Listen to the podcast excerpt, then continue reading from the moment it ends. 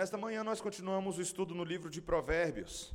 Ainda estamos no capítulo 2 e vamos estudar nesta manhã o capítulo 2, versículos 1 a 9.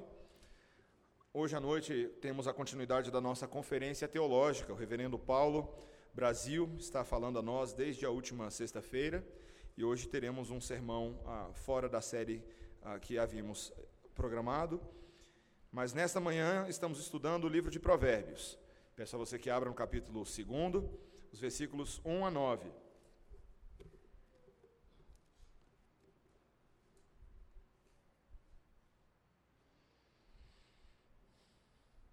Ah, o, o, o próprio conteúdo do texto hoje nos incita a ouvir bem. Os irmãos vão perceber isso. E nos lembra, como o nosso catecismo nos lembra, que é, nós, quando ouvimos a pregação da palavra, devemos atinar o nosso ouvido para cada palavra que sai da boca do Senhor. Então eu peço a você que preste bastante atenção na leitura do texto que nós faremos nessa manhã, versículos 1 a 9. Filho meu, se aceitares as minhas palavras e esconderes contigo os meus mandamentos, para fazeres atento à sabedoria o teu ouvido, e para inclinares o coração ao entendimento, e se clamares por inteligência, e por entendimento alçares a voz.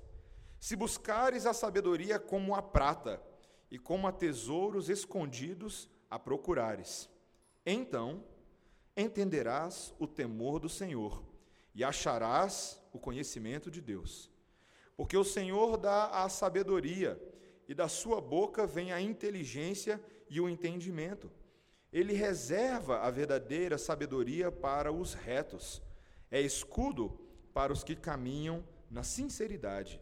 Guarda as veredas do juízo e conserva o caminho dos seus santos.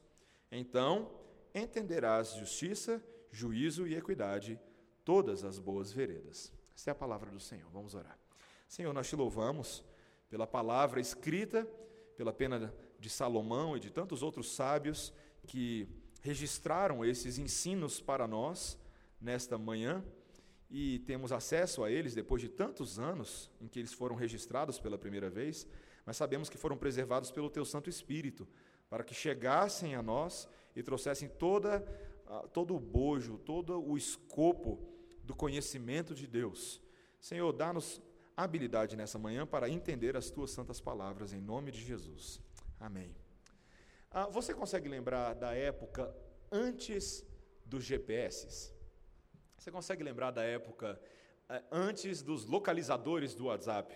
Né? O localizador do WhatsApp deixou a gente mal acostumado. Eu lembro daquela época que as pessoas lembravam dos endereços. Ou que, ou que se pelo menos você não lembrava do endereço completo, porque você conhecia todos os lugares, mas porque ah, quando alguém chamava para você ir na casa dela ou visitar a casa num certo bairro onde você não conhecia antes, você tinha o endereço em mãos, mas você não sabia se localizar. Era aquela época onde você abaixava a janela. Lembra? Você lembra dessa época, né? Você falava, moço, vem cá. Como é que eu chego em tal lugar? Você lembra dessa época, né? Ele fala: Ó, oh, é simples, continua nessa via aqui, passa a rotatória, depois vira à esquerda, depois da farmácia, conta o primeiro, o segundo, o terceiro quebra-mola, chega à esquerda, vira à esquerda, você chegou na casa da Márcia. Ele conhecia a Márcia. Ou naquela época que quando a gente ia fazer uma viagem de família, eu lembro dessa época, você estudava o mapa das rodovias do Brasil antes de sair de viagem. Né? Hoje o GPS deixou a gente mal acostumado, mas você sentava na noite anterior e fazia ali o trajeto, leva tanto tempo para chegar até esse posto aqui, para a gente almoçar ali, e assim vai. Meus irmãos, por que, que a gente está falando disso? Porque curiosamente nessa, vamos colocar assim, nessa viagem da vida, nós estamos constantemente tentando nos localizar nesse mundo. Nós poderíamos afirmar que várias das coisas que nos acontecem nesse mundo são sinalizações e orientações para que as pessoas possam chegar em algum lugar, em certas metas que elas às vezes estabelecem para si.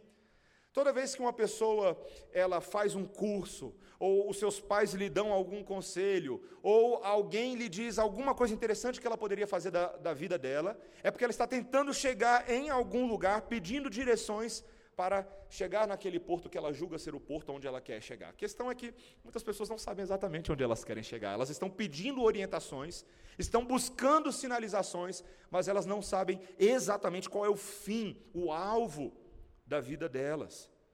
Os homens caídos, os homens atingidos pela força completa da morte por causa do pecado, eles são piores do que seguem tiroteio ou, como eu ouvi uma certa vez, azeitona em boca de banguela. Eles não sabem onde eles querem chegar. Mas nós não podemos ser assim, meus irmãos, porque a convocação para servir a Deus é uma convocação para saber exatamente aonde você precisa chegar e como chegar.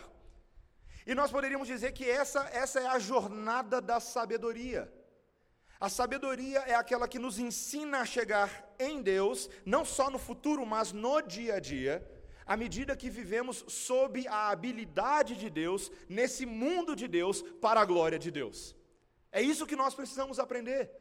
Como viver sob a habilidade de Deus, nesse mundo de Deus, para a glória de Deus, chegando todos os dias, exatamente aonde Deus quer que nós estejamos. E assim, passo após passo, direção após direção, chegarmos exatamente naquele porto seguro, aonde todos nós estaremos na Sua presença. Nós estamos à procura de sabedoria. E é isso o que nós vamos tratar hoje, meus irmãos. Existem duas maneiras como esse texto nos mostra o alcance da sabedoria. Um lado mais humano e um lado divino. No lado humano, nós vamos ver dos versículos 1 a 5 que toda sabedoria, sabedoria batalhada é sabedoria conquistada. Sabedoria batalhada é sabedoria conquistada. Mas também, olhando agora pela ótica do que Deus faz por nós, sabedoria presenteada é segurança garantida. Então a gente vai ver tanto o que nós fazemos quanto o que Deus faz, um dos dois, eles não se anulam, muito pelo contrário, Deus está presente em tudo isso, Deus está nos ajudando a alcançar o que nós precisamos alcançar. Primeiro, sabedoria batalhada é sabedoria conquistada. Olha o primeiro verso comigo. Filho meu, se aceitares as minhas palavras e esconderes contigo os meus mandamentos, para fazeres atento à sabedoria o teu ouvido, e para inclinares o coração ao entendimento, e se clamares por inteligência e por entendimento alçares a voz, se buscares a sabedoria como a prata e como a tesouros escondidos a procurares, então entenderás o temor do Senhor e acharás o conhecimento de Deus. Ele chama filho meu, novamente, essa linguagem de caráter paternal, de um pai que está, como nós vimos já no capítulo anterior de Provérbios, ali, primeiro, ali nos versículos 8 e 9 do capítulo 1, de um pai que está guiando o seu filho nos caminhos da vida. E você percebeu aqui nessa leitura rápida que eu fiz que existe uma série de cláusulas condicionais. Você percebeu a quantidade de se, se, se.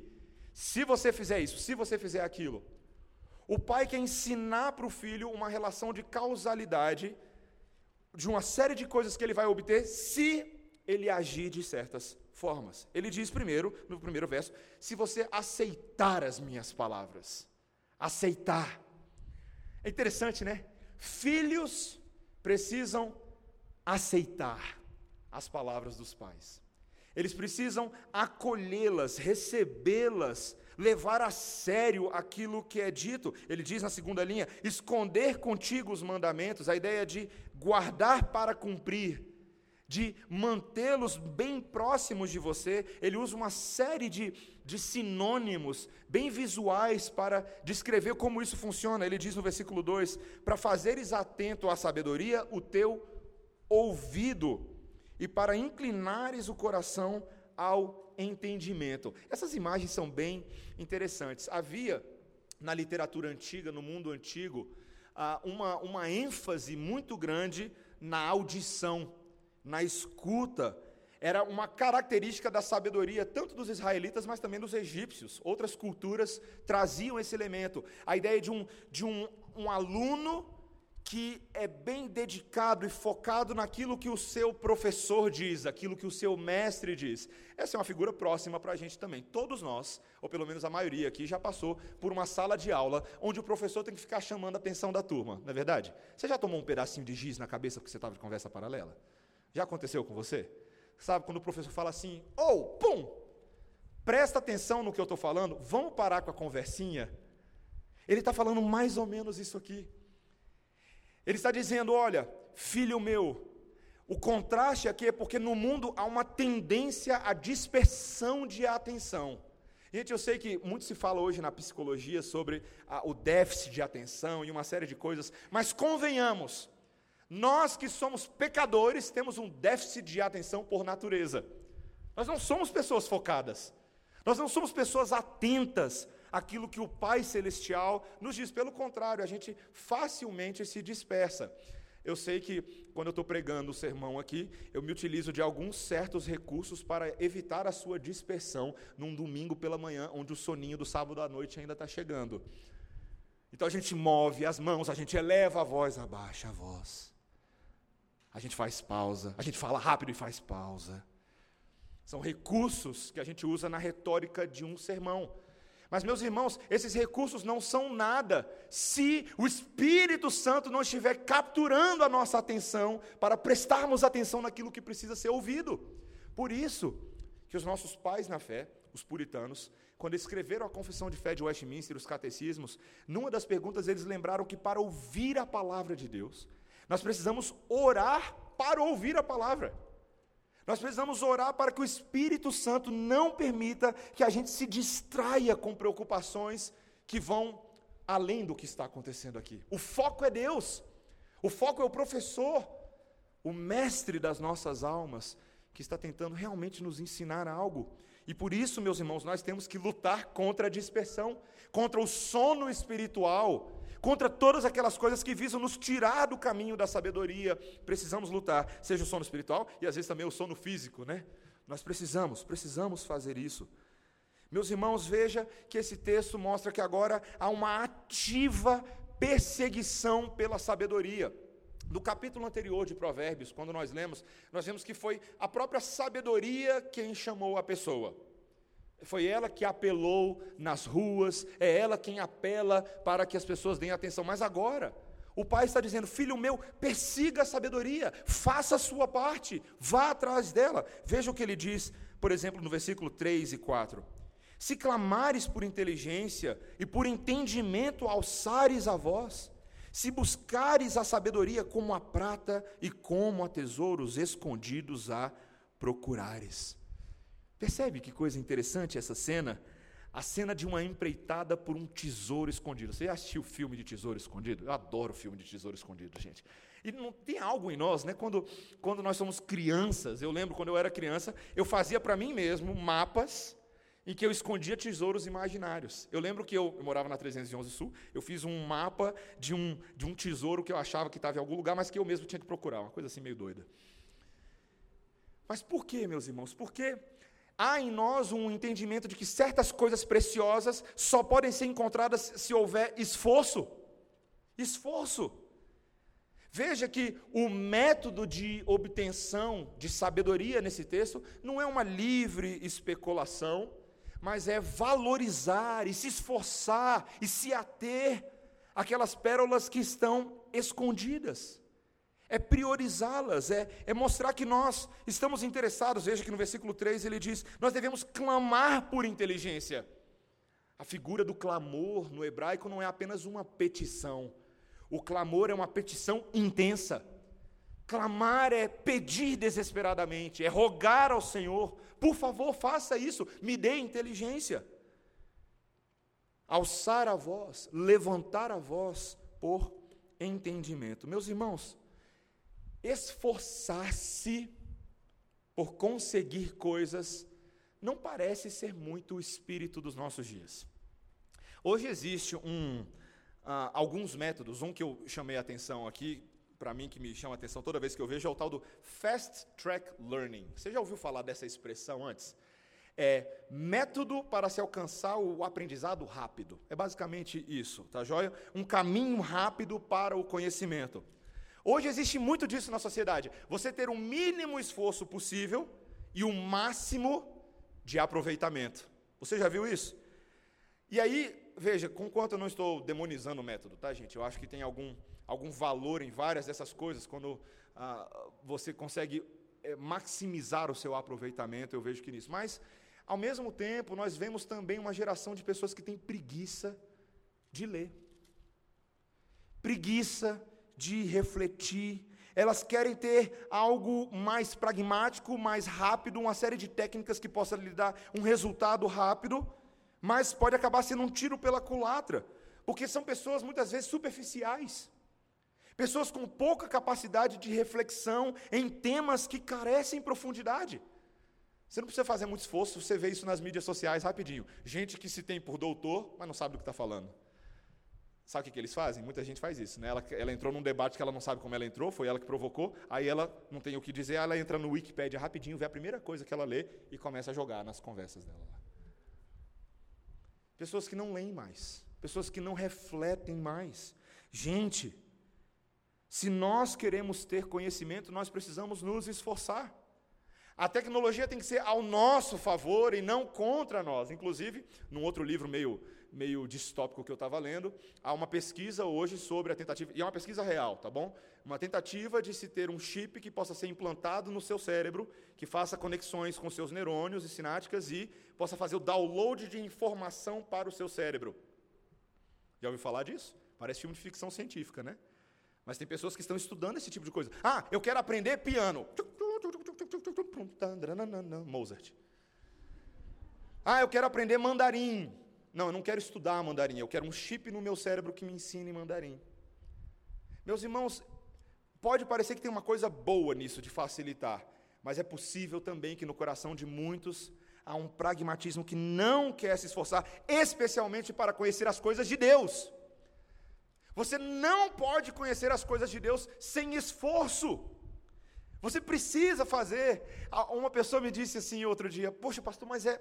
Eu queria uma coisa mais, mais fácil para eu poder fazer a minha devocional, minha vida de oração, porque às vezes é tão difícil. Você não tem um método mais fácil. Eu falo assim: Meus irmãos, é difícil mesmo. É assim que é para ser. Deus está nos aperfeiçoando no processo. Quando você arregaça as mangas e senta e dispõe tempo e puxa um comentário bíblico e puxa a canetinha para fazer notas na sua Bíblia e você compara textos bíblicos e você vê um vídeo do John Piper para ver o que, que ele disse, um vídeo do Augusto Nicodemos naquele texto e aí quando você volta para o texto bíblico e ora mais e chora mais, é assim mesmo, meus irmãos. Não tem outra forma. Nós precisamos perseguir essa sabedoria como quem persegue um tesouro precioso. E quando eu olho, por exemplo, para a vida de Salomão, nós vemos um homem assim, um homem que obteve sabedoria de forma esforçada e capacitada por Deus, quando ele ora a Deus e pede que Deus o ajude a obter sabedoria, é exatamente isso que ele consegue, é isso que Deus lhe fornece. Meus irmãos, nós só nos esforçaremos se nós percebermos o valor daquilo que nós estamos perseguindo. Quando eu falo sobre sabedoria de Deus, você vê valor nisso? É uma expressão que os jovens falam hoje, né? Você vê valor. Você vê valor nessas coisas? Essa sabedoria de fato te é mais preciosa de que outras sabedorias, outras coisas. Nós precisamos dedicar o nosso coração. E o que o texto nos diz é que nós podemos obtê-la. Veja o versículo 5. Então entenderás o temor do Senhor e acharás o conhecimento de Deus. Quando uma pessoa se dedica a procurá-la, segundo o que Deus lhe permite fazer, com todo esforço, com toda diligência e zelo, ela vai encontrar. Quem procura, acha. Esse tesouro não é imaginário, não é inatingível, ele está ao alcance daqueles que se esforçam no Senhor para alcançá-la. Meus irmãos, essa promessa é muito boa. É muito bom saber que você pode se esforçar e alcançar algo prometido. Tem muita gente que às vezes desiste dessa jornada, porque tentou, tentou, tentou e fala assim: Pastor, eu não dou conta dessas coisas. Recentemente, conversando com uma pessoa, ela disse: Pastor, olha, eu preciso dizer para você: esse negócio de, de teologia não é para mim. Não é para mim. Eu não, eu não vejo interesse nisso, eu não tenho, eu não levo muito muito jeito para esse tipo de coisa. Eu vejo o pessoal falando algumas coisas, não é, não é o meu perfil. E às vezes a gente acha, meus irmãos, que a ideia da sabedoria ou da teologia, no caso que eu estou dizendo aqui, é reservada para uma classe de pessoas que tem jeito e personalidade para isso. Não é verdade. Todos nós, todos nós somos convidados a conhecer profundamente o nosso Deus. Calvino, no primeiro livro das Institutas, ele basicamente disse que o chamado criacional dos homens é crescer no conhecimento de Deus e ser conhecido de Deus. Nós somos criados para isso. A nossa vida toda é um constante aprendizado de quem Deus é, e isso necessariamente demandará de nós esforço. Ninguém nasce sabendo. Ninguém nasce pronto. Ninguém fala assim, nossa, eu já tenho nativamente, inerentemente, toda a sabedoria que eu preciso. Não é assim que funciona, meus irmãos. Nós precisamos persegui-la.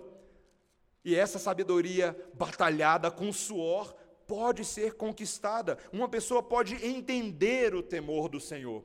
Veja que ele está fazendo uma associação aqui da ideia de que, para se de fato obter o temor do Senhor, é necessário esforço. Tem muita gente que acha que temor do Senhor é obtido meramente com uma experiência mística, uma revelação pessoal, que diz: Nossa, agora eu fui dotado do temor do Senhor. Não. Você precisa aprender a temer o Senhor. E o Senhor vai ensiná-lo nesse caminho, ele vai moldá-lo por uma série de experiências, muitas vezes difíceis. Experiência que corta braço, que arranca o olho, como o Senhor Jesus Cristo fala lá em Mateus, no Sermão do Monte. Experiências que nos amoldam ao caminho estreito da sabedoria de Deus, para que não sejamos agradáveis a nós, mas, a, mas ao Senhor. Meus irmãos, a perseguição por sabedoria exige esforço. Mas veja, meus irmãos, em segundo lugar, que nós não estamos sozinhos nessa empreitada. Não é somente uma sabedoria esforçada e conquistada por nós, mas é uma sabedoria que o próprio Deus decide nos presentear. Esse é o nosso segundo ponto. Um presente de Deus que nos garante que alcançaremos ela, esta segurança que vem dela. Veja o versículo 6 e 7. Porque o Senhor dá a sabedoria, e da sua boca vem a inteligência e o entendimento. Ele reserva a verdadeira sabedoria para os retos, é escudo para os que caminham na sinceridade. É interessante, né? No primeiro momento ele estava falando assim: Filho meu, faça isso, persiga, você vai encontrar. Mas essa não pode ser uma empreitada feita de forma solo, sozinha. Qualquer pessoa que tente encontrar sabedoria pelos seus próprios esforços não vai encontrar. Deus precisa entrar nessa jogada, ele precisa intervir. E o texto deixa bem claro, versículo 6, porque o Senhor dá sabedoria. Porque o Senhor dá sabedoria. É, é, bem interessante aqui, é como se o autor deste trecho das Escrituras estivesse mostrando para a gente essa dinâmica entre soberania de Deus e responsabilidade do homem.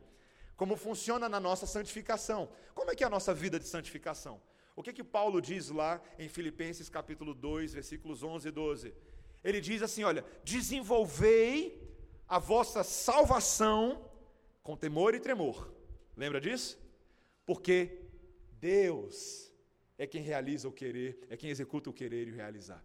Deus é quem opera em nós no meio do nosso esforço. Isso é tão misterioso, meus irmãos. A Bíblia não deixa nem na conta só de um, nem na conta só do outro. Ela põe na conta dos dois. Ambos estão trabalhando ativamente. Deus dá sabedoria. Meus irmãos, e a palavra dar aqui, o verbo, tanto o dar quanto no versículo 7, o verbo reservar, são verbos muito interessantes porque eles, eles pertencem à categoria dos presentes. É como se ele estivesse falando, porque o Senhor presenteia a sabedoria. E no versículo 7, ele presenteia a verdadeira sabedoria para os retos. Meus irmãos, isso é um presente de Deus. Você sabia que o nosso Deus, ele tem prazer em presentear os seus filhos com sabedoria? Abra comigo rapidamente a palavra do Senhor em Tiago, capítulo 1, que nós lemos hoje no culto mais cedo. Eu quero te mostrar exatamente esse padrão. Como uma coisa leva a outra, como o esforço nos, nos conduz àquele momento onde vemos o presente de Deus a nós. Tiago, capítulo 1, veja comigo, a partir do versículo 2, e veja que os versículos 2 a 4 vão mostrar primeiro esse padrão de uma sabedoria suada, Primeiro o esforço, a dificuldade, a complicação, mas depois o presente. Olha só que interessante o versículo 2: Meus irmãos, tende por motivo de toda alegria o passardes por várias provações. então, para início de conversa, você tem que se alegrar na provação. Você se alegra não porque a provação em si é alegre, gente. Ninguém tem prazer no sofrimento.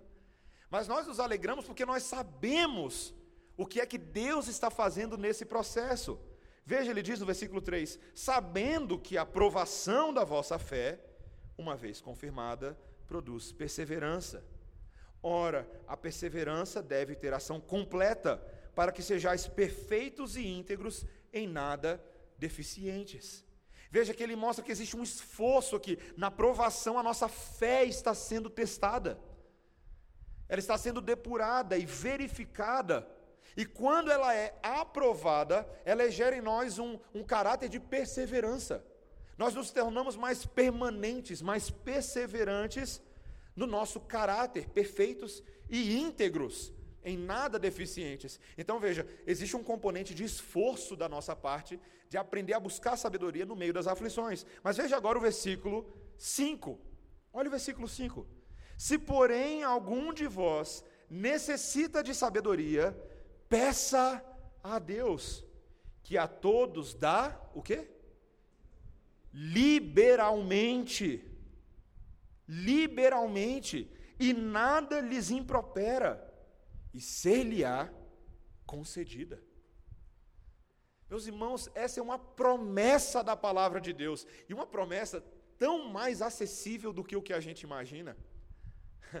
A sabedoria está ao alcance de um pedido ao alcance de uma súplica, ao alcance de uma petição. Deus, me dá sabedoria. sabe o que Deus faz? Ele dá. Ele dá sabedoria. Ainda que sim, exista um componente de esforço desse lado de cá, mas na bondade, na grandeza de Deus, Deus nos dá sabedoria, Ele nos dá esse presente. E nos lembramos novamente de Salomão. Salomão, quando pediu sabedoria a Deus, ele ainda não era um homem velho e vivido e, e, e, muito experiente rei sobre Israel. Não, ele ainda era um jovem quando ele recebeu o governo das mãos do seu pai Davi, a transição monárquica em Israel. Salomão seria aquele que construiria o templo. Salomão seria aquele que conduziria os exércitos de Israel. Salomão seria aquele que deveria fazer a gestão governamental do povo mas ele era um jovem. E como todo bom jovem, quando tem uma responsabilidade grande, ele desesperou, ele pifou. é isso que acontece com a gente, né? A transição para a vida adulta dói, né, gente? Quando Deus vai adultecendo a gente. E o que que Salomão fez?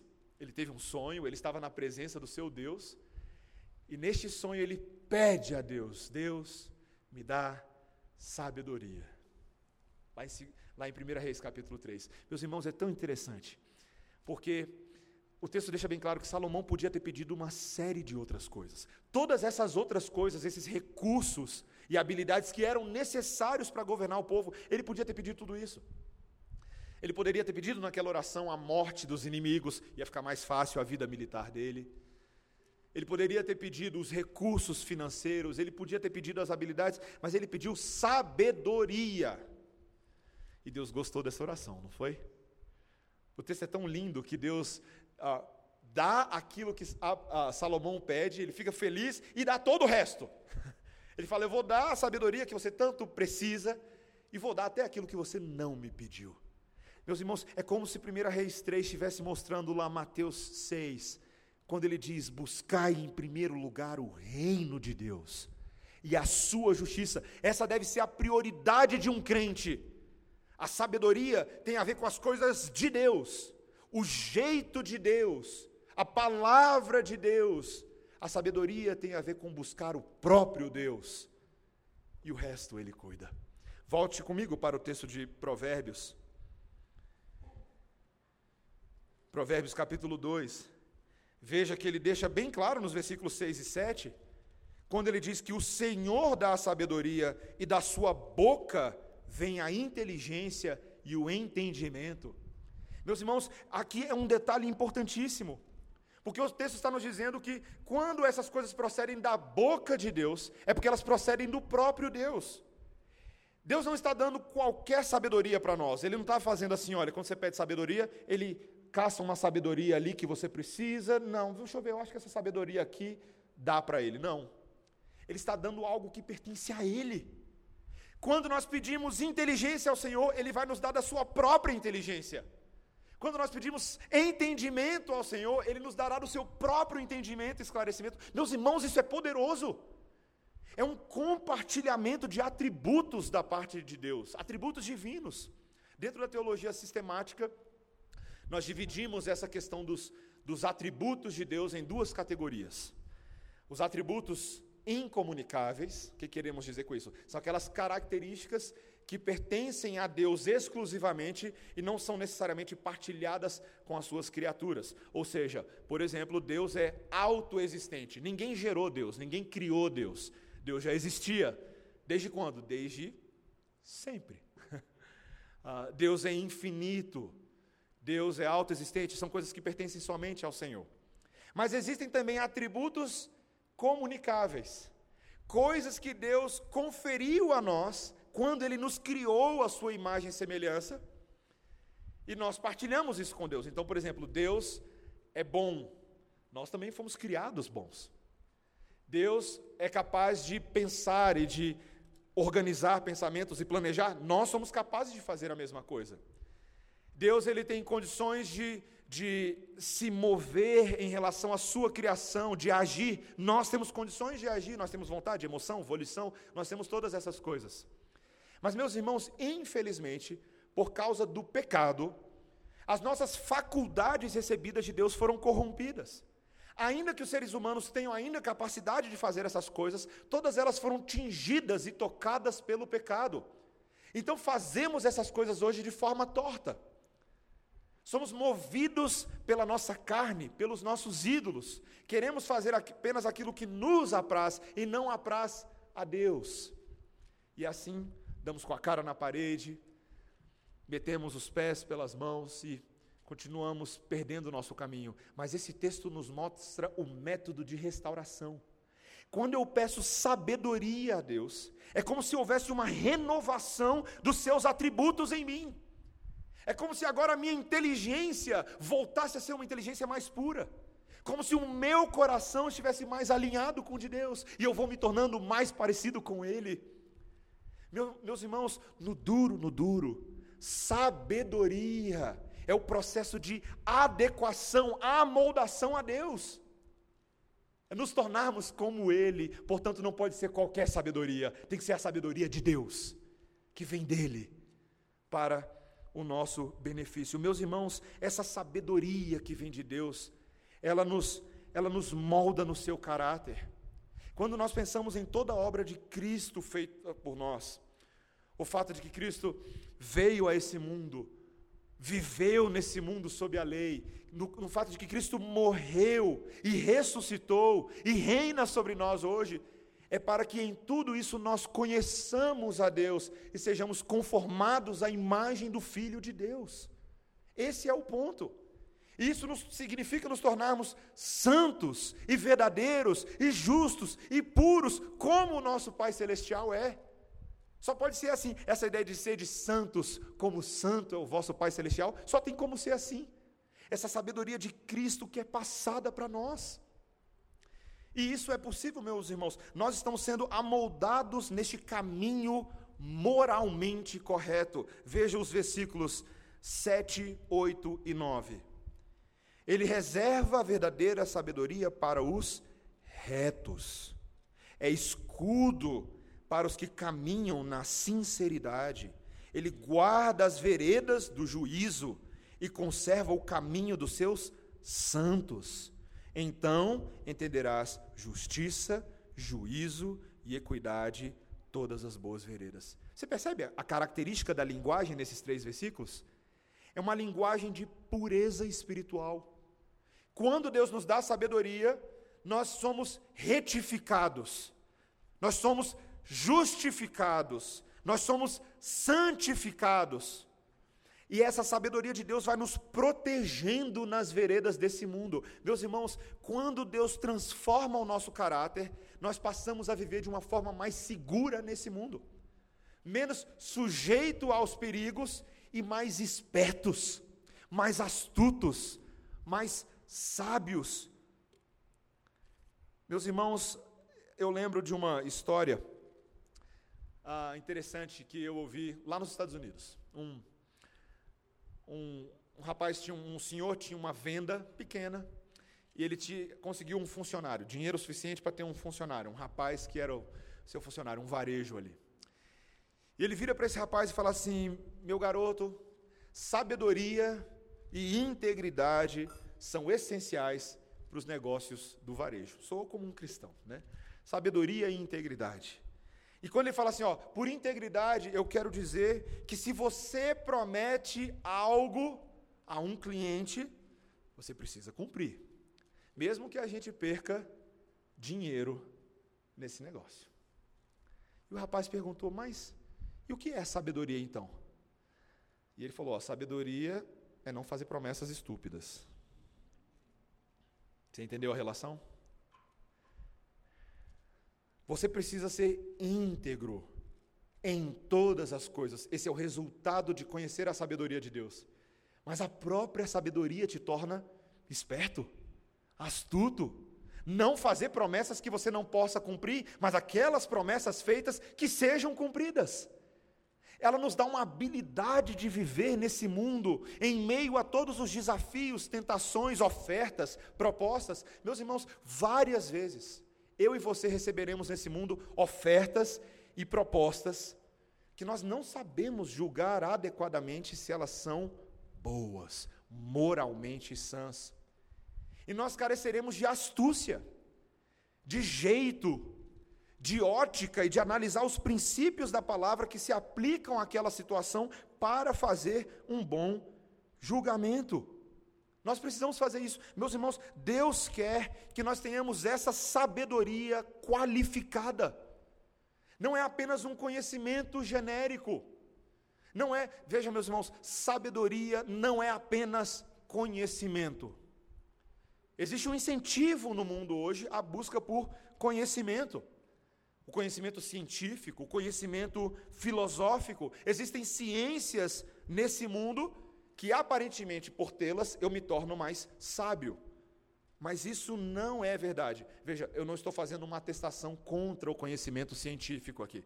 Deus criou este mundo para que nós o exploremos, investiguemos, pesquisemos. Isso é fazer ciência, não é isso que eu estou falando. É um alerta contra a busca que não é motivada por se aproximar de Deus. Sabedoria é aproximar-se de Deus e não apenas das coisas criadas por Deus. Sabedoria é conhecer o Criador e não apenas conhecer a si mesmo. Sabedoria é ser como Deus e não como nós no nosso pecado. Meus irmãos, a verdade é que nós não temos condição de fabricar sabedoria em nós mesmos. Veja, quando ele diz no versículo 7, veja, ele diz: Ele reserva a verdadeira sabedoria para os retos. Quem aqui é reto que possa de fato ter sabedoria reservada para você? Já imaginou você chegar num, num, num armário que tem vários nomes, e ali são nomes, vários lockers, sabe aqueles lockers de academia? Tem vários armáriozinhos, e aí você vai tentar ali descobrir se o seu nome está ali, porque no locker que estiver o seu nome, vai ter sabedoria lá dentro. Eu pergunto para você, qualquer um de nós, poderia chegar num armário desse e verdadeiramente encontrar o nosso nome lá, porque somos perfeitamente retos? Não. Isso significa, meus irmãos, que ninguém merece sabedoria. Nenhum de nós é sábio porque nós merecemos, nós fizemos por onde nós conquistamos o direito de ter sabedoria. Não, pelo contrário. É por isso que nós muitas vezes não somos sábios. Porque, infelizmente, nós ainda lidamos com o pecado. Meus irmãos, para receber o presente de Deus, Deus tem que mudar o objeto do presente. De novo, Para receber o presente de Deus, Deus tem que nos transformar, Ele tem que mudar o, receb o recebedor do presente. Nós temos que nos tornar retos para termos a sabedoria de Deus. E é por isso, meus irmãos, que a verdadeira sabedoria está baseada em Deus e não em nós. É por causa do pacto de Deus, da aliança da graça de Deus, que nós temos o fundamento da sabedoria. Deus nos dá sabedoria porque Ele quer graciosamente nos dar. Ele prometeu isso. Meus irmãos, Deus tem feito isso desde que o mundo é mundo. O mundo é em si resultado da sabedoria de Deus. Todas as coisas que vemos perfeitamente, harmonicamente, concatenadas na criação, é porque a sabedoria de Deus está sendo fornecida à criação. Ele está mostrando, exibindo os seus feitos. E nós o conhecemos nessa sabedoria visual, sensorial, palpável, tátil, que a criação nos oferece. Mas Deus também prometeu, meus irmãos, na sua sabedoria, que o homem caído conheceria a Deus.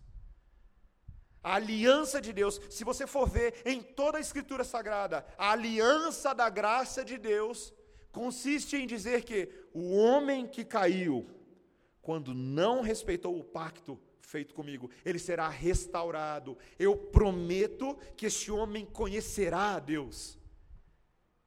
Em Jeremias, o profeta Jeremias, no capítulo 31, ele diz que Deus faria uma aliança no qual ele inscreveria nos nossos corações as suas leis.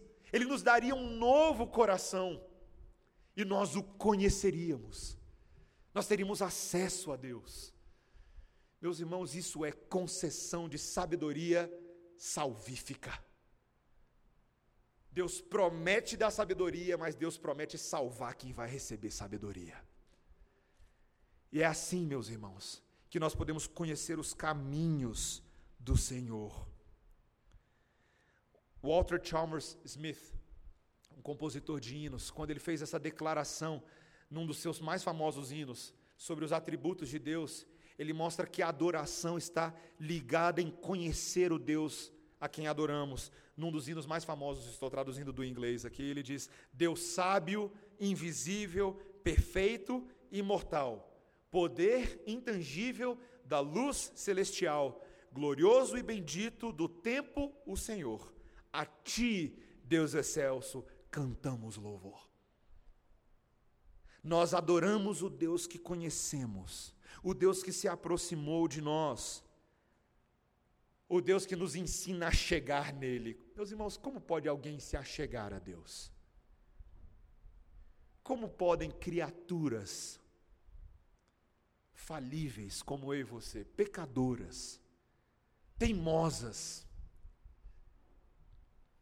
completamente menores em santidade do que o Criador, como pode alguém chegar a Deus? Existe orientação que te faça isso? Você pode abrir a janela do carro e falar assim: ei, onde é que fica Deus, hein? Você tem poder para isso? Alguém tem poder para isso? Nós não temos. Ainda bem, meus irmãos, que Deus ele é a fonte de sabedoria e ele é o próprio mapa da sabedoria. Não é verdade? Não fomos nós que fomos até Deus, foi ele que veio até nós. O mapa se apresentou, o caminho vivo veio até nós, realizou toda a obra que nós não poderíamos realizar. Pagou pela nossa dívida na cruz do Calvário, revelou a vontade de Deus, pregou a palavra de Deus, ele traçou todo o caminho para a gente. Deus mandou o seu próprio localizador para morrer na cruz por nós. E nós fomos encontrados nele. Porque Cristo veio para morrer e entregar a sua vida por pessoas específicas, contempladas nos decretos divinos do Pai, para que nós pudéssemos conhecê-lo. Meus irmãos, eu e você não poderíamos alcançar a sabedoria de Deus mas a sabedoria de Deus nos alcançou. E nós louvamos ao Senhor, porque nós recebemos o mapa completo dessa viagem. Eu e você hoje, meus irmãos, meus irmãos, como nós fazemos pouco caso da palavra de Deus. Ela é em si, preste atenção, o mapa completo da viagem, com todas as curvas, com cada buraquinho, com todos os vales e montes, com todos os possíveis perigos no caminho. Meus irmãos, aqueles que agarram a palavra de Deus chegarão seguros na eternidade. Todos os eleitos chegarão na eternidade, só que uns mais machucados do que outros. Meus irmãos, dá para machucar menos. Dá para machucar menos. Dá para ser menos suscetível ao pecado, a Satanás, ao mundo. Agarre-se no mapa da palavra de Deus. O Senhor Jesus Cristo, ele assegura, ele diz para nós que essa palavra é dele. Isso é tão impressionante quando a Bíblia fala isso. O Senhor Jesus Cristo, preste atenção, ele é o Logos divino. Ele é o Verbo. Antes que o mundo fosse o mundo, ele estava com Deus e ele é Deus. Por boca dele foi proclamada toda a verdade no passado, por, que veio através dos profetas, vem de Deus por meio dos profetas, vem de Deus por meio da revelação. Mas preste atenção agora.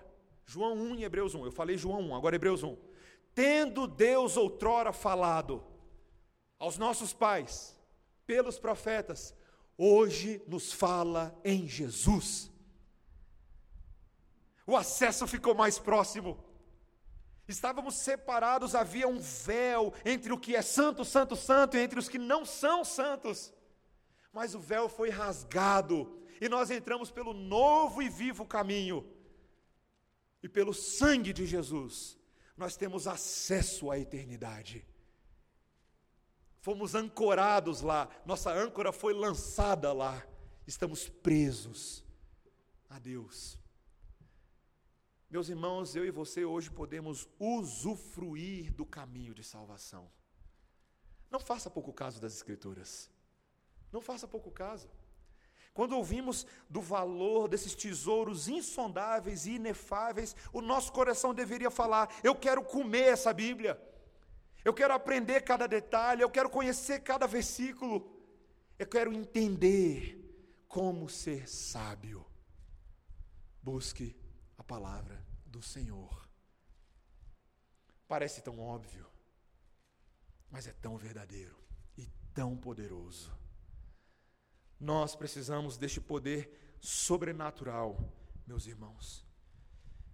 E você pode se utilizar não somente dela, mas de todos os recursos que acompanham a palavra de Deus nesse mundo para te tornar mais sábio, para ouvir a voz de Jesus.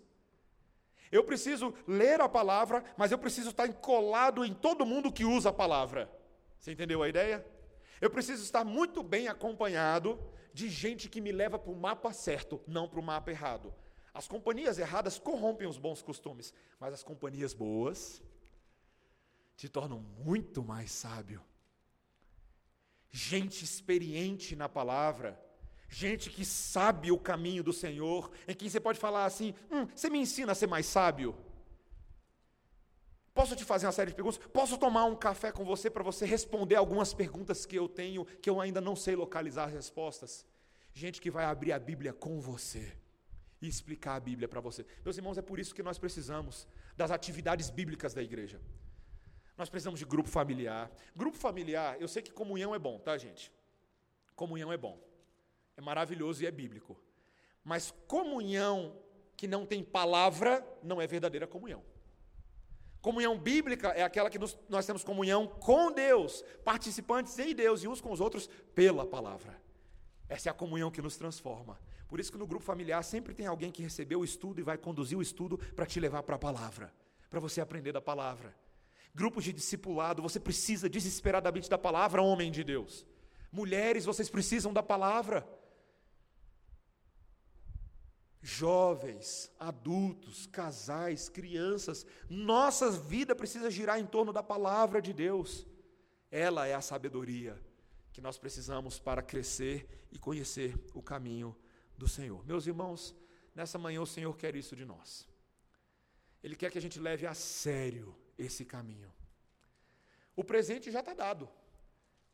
Para falar a verdade, você ainda não, você não precisa fazer muito mais coisa assim. Cristo já fez um bocadão por você. E você pode, você pode pela fé, como Tiago fala, pedir a Deus que dá sabedoria liberalmente. Um presente de Deus, um Natal fora de época. Mas na época certinha de Deus para a sua vida. Para que você possa ser como Cristo, viver como Cristo, amar como Cristo, pensar como Cristo e iluminar como Cristo. Amém? Que o Senhor nos leve a este caminho. Vamos orar, irmãos. Senhor Deus, nós nessa manhã estamos aqui diante das Santas Escrituras, que são o mapa da sabedoria divina. Nesta viagem, nesta jornada na qual nós nos encontramos, queremos chegar a Ti, Senhor. Queremos estar contigo, queremos viver em Ti. E rogamos que o Senhor nos ensine a sermos filhos atentos cujos ouvidos estão voltados para o professor na sala. Senhor, ajuda-nos a sermos assim para que evitemos a disciplina da ira do Senhor, o giz na cabeça, a chamada de atenção. Senhor, nos, nos dá audição espiritual, nos dá uma escuta, uma, algo que seja característico do povo que é regenerado, que é lavado, que pertence ao Senhor. Queremos ser bons alunos aos pés do Mestre, queremos ser como Maria e não como Marta naquela ocasião. Queremos perseguir por sabedoria como o jovem rei Salomão, como o próprio rei Davi, que foi consertado pela sabedoria de Deus, como os discípulos que caminharam com a sabedoria viva de Deus, o próprio Senhor Jesus Cristo, e mesmo que em certos momentos não deram ouvido a ela, foram restaurados pela sabedoria, como Pedro, como João, como Tiago. Senhor, não queremos também um caminho rápido que nos faça evitar o seu método. Senhor, não queremos apenas um atalho para não ter que lidar com a sua verdade. Não, Senhor. Queremos o esforço adequado, mesmo que demande muito suor da nossa parte. Portanto, nos ajude, Senhor, na labuta pela sabedoria. Nos ajude nas nossas disciplinas espirituais, na nossa vida de oração não somente individualmente, mas com a nossa família, Senhor, com os nossos irmãos na igreja. Nos ajude, Senhor, com, com tantas áreas que precisamos ser mais disciplinados para obter o melhor fruto de Deus. E, Senhor, e possamos perceber que quem procura acha, que esse fruto vinga, que Deus é dadivoso e galardoador daqueles que o buscam. Em nome de Jesus. Amém. Irmãos, vamos ficar de pé.